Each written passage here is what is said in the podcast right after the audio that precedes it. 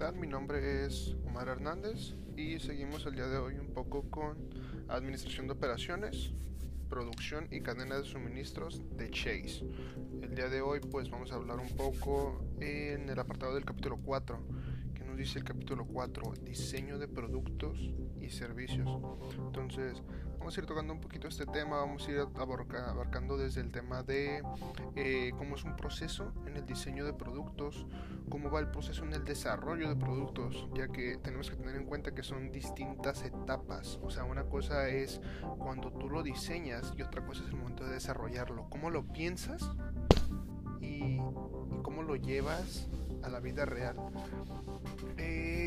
Obviamente influimos, influye demasiado un aspecto económico. Entonces, ¿cómo se va a ir llevando este aspecto económico a lo largo de todo el proyecto en el desarrollo de un producto?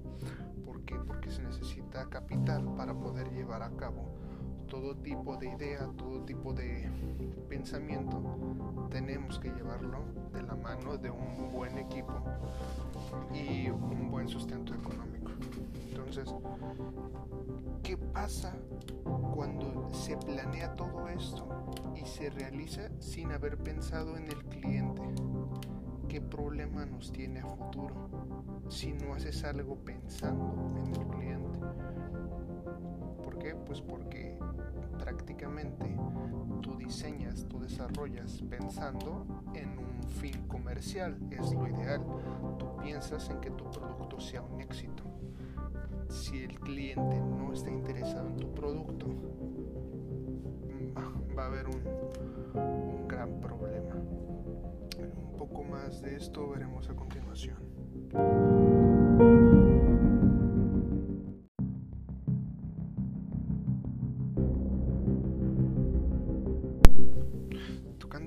del diseño de producto, tenemos que tener en cuenta el mundo en el que vivimos. Hoy en día las compañías prácticamente eh, deciden optar por subcompañías para realizar este tipo, de funciones, este tipo de búsquedas, este tipo de, análisis de mercados.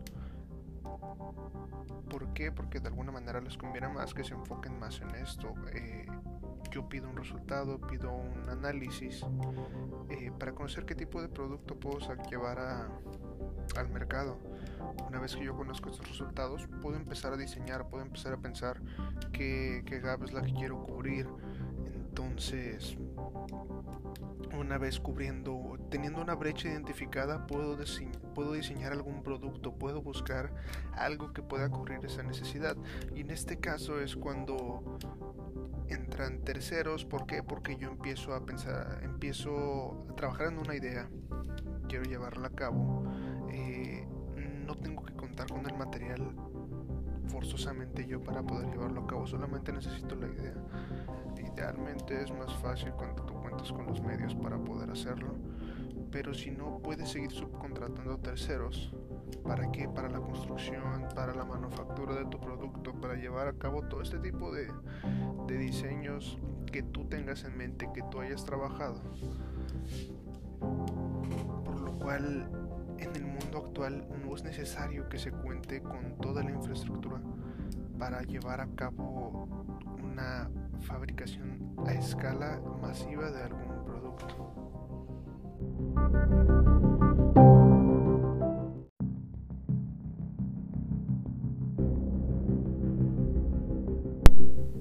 ya que empezamos a tocar el tema del desarrollo de productos, ok, ¿qué es nuestro proceso? ¿Qué es este proceso en el desarrollo de productos? Eh, nosotros tenemos seis etapas en este proceso, en este, vamos a llamarlo proyecto, en, esta, en este apartado en el que nos enfocamos directamente en el desarrollo de este producto. Ya no estamos diseñándolo, ya no estamos en otros, en otros tiempos, estamos desarrollando un producto, ya no tenemos una idea ambigua, sino que ahora llevamos algo a la vida real.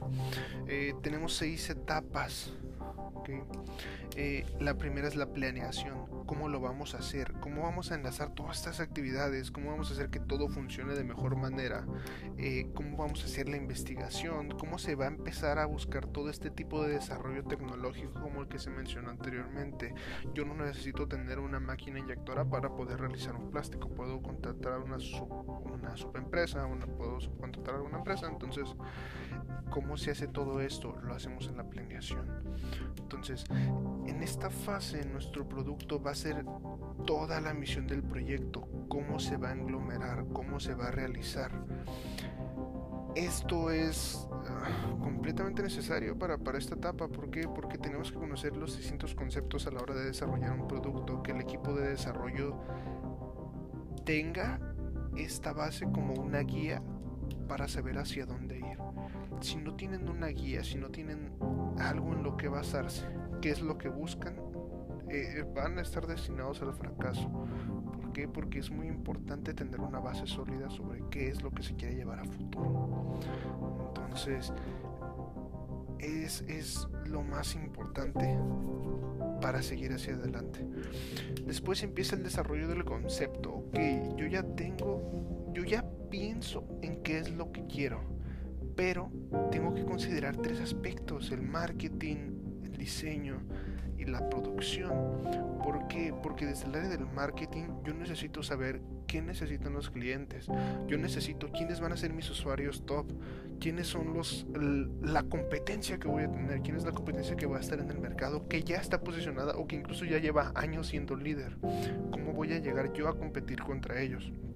Eh, este mismo tiempo para el apartado del diseño, qué tan viable es llevar este material, qué tan viable es hacer este producto de este tamaño, en este empaque, qué tan viable es desarrollar eh, este tipo de prototipos experimentales, ¿para qué? ¿De qué nos sirven? Para que el día de mañana se puedan hacer pruebas, se puedan hacer corridas, puedas analizar si en verdad va a valer la pena invertir todo lo que se empieza a invertir o si simplemente lo puedes descartar desde un inicio. Entonces, es muy importante desarrollar las etapas previas porque vamos a hablar de capital. Entonces, si no se quiere ser un super fracaso y si no quieres tirar todo dinero a la basura después por no haber pensado a tiempo, es muy importante que tengas en cuenta eh, estos, estas etapas del proceso, las, las bases de todo el proyecto. Entonces, una vez que tenemos todo nuestro concepto definido, cómo realizamos este sistema. Cómo, ok, empieza la fabricación. Quiero empezar a, a, llevar a cabo las cosas. ¿Cómo? Pero ahora de una manera más real. No simplemente que me conviene más. Empezar a, a planear, empezar a contactar, empezar a llevar a cabo. ¿ok? Puedo empezar en este momento ya que tengo una idea más clara de con quiénes iba a tratar, en el caso de los manufactureros, con quiénes, qué precios me otorgan, qué precios empieza a tener mi producto si lo realizo aquí, qué precios empieza a tener acá y como yo ya sé el costo que me puede tener un costo estimado del producto, yo ya puedo empezar a pensar en qué precio de punto de venta puedo llegar. Eh, esto también son muchas cosas por las que los vas a definir, no solamente es por el costo, eh, simplemente viene tu competencia es un gran factor para esto, pero no lo es todo. Tienes, ok, como puntos tienes tu competencia, tienes tu costo, tienes el que para mí es el más importante, qué tanto está la, gente dispuesta a pagar por él. Entonces, eh, para mí es el más importante, qué tan, qué tan valioso es tu producto para que un usuario pague lo que tú quieras por él. Eh, tenemos la, frase, la, fase de diseño de los detalles, cuando ya prácticamente es pulir nuestro producto. Y por pulir nuestro producto me refiero más a preparar su nacimiento, por así decirlo. Formular toda una estrategia de marketing para que desde el momento que el, que el producto sale a la venta eh, no, no pase desapercibido y lleves todo un camino bien definido con él. Entonces, si hasta este punto idealmente lo hiciste de manera correcta, empiezan las pruebas, empiezan las afinaciones en el mercado real. empiezas a, realizar pruebas de campo, ya puedes probar, pues, en caso de juguetes, ¿no? O sea, puedes llevarlo con niños, puedes llevar a que se conozca, puedes hacer que se eh, distribuya, empieza todos los materiales de promoción, empieza todo el lanzamiento, todo lo que se fue planeando en la etapa anterior con marketing, ahora sí viene a la vida real y viene por último una producción. Entonces en esta producción es simplemente se podría decir que el momento en el que sabes si fue un éxito o no. ¿Por qué? Porque es también importante que tanto fue el despegue.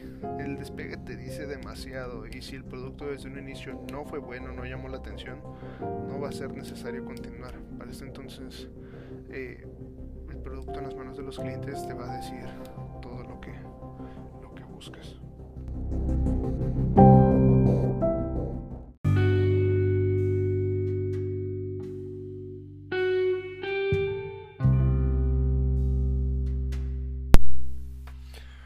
Bueno, hasta aquí llegó el podcast de hoy.